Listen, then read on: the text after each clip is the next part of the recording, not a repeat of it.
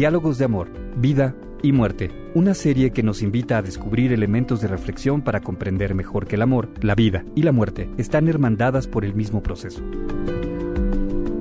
Presentada por el sacerdote jesuita Víctor Pérez Valera, quien es licenciado en Filosofía y doctor en Teología.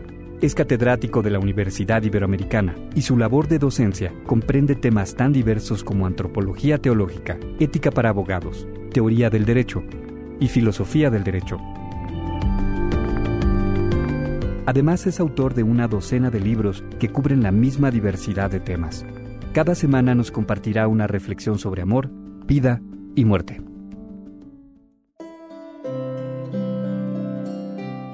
Dimensiones de la Navidad.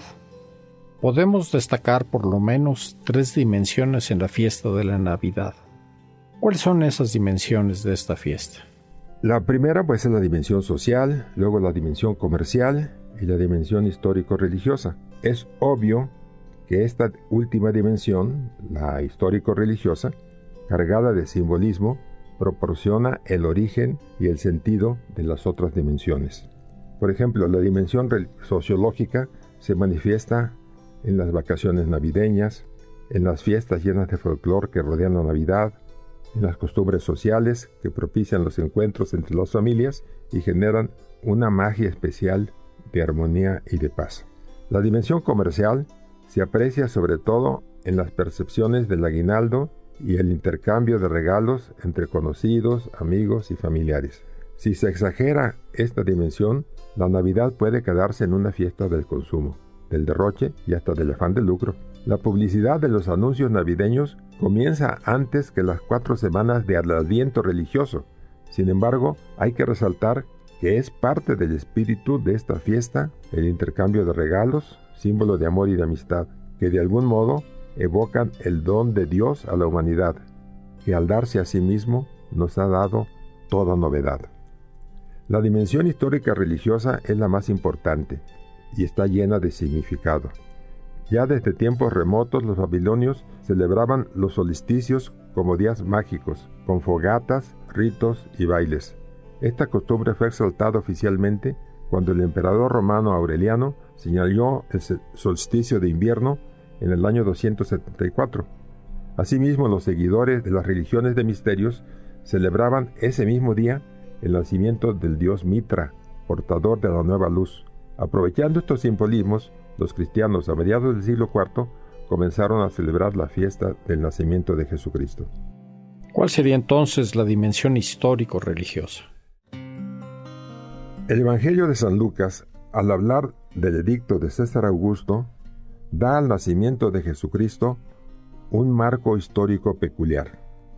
En efecto, fue en tiempo de Augusto en el que después de casi 100 años de guerra civil pudieron cerrarse las puertas del templo de Jano. En esa época también se consagró el célebre altar de la paz, Arapachis, Arapachis Auguste, que se conserva hasta nuestros días.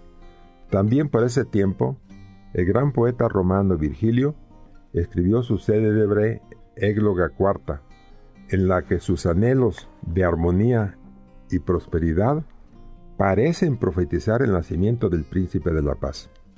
En suma, históricamente la Navidad fue un parteaguas en la historia de la humanidad. Bien puede decirse que para un creyente, el día más importante de la historia fue no como dijo un presidente de Estados Unidos, el día en que el hombre puso su pie sobre la luna, sino el día en que Dios puso su pie sobre la tierra.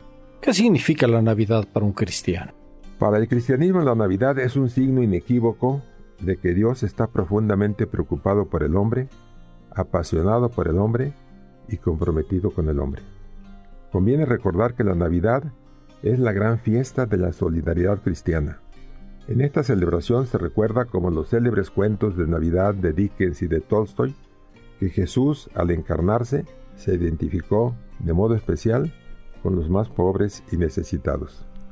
Arnold Toynbee, en sus célebres estudios históricos, nos recuerda que en toda sociedad en desintegración, al individuo creador se le exige que juegue el papel de salvador, pero ni la salvación del progreso, ni la de las conquistas, ni las grandes ideas filosóficas proporcionan la auténtica salvación.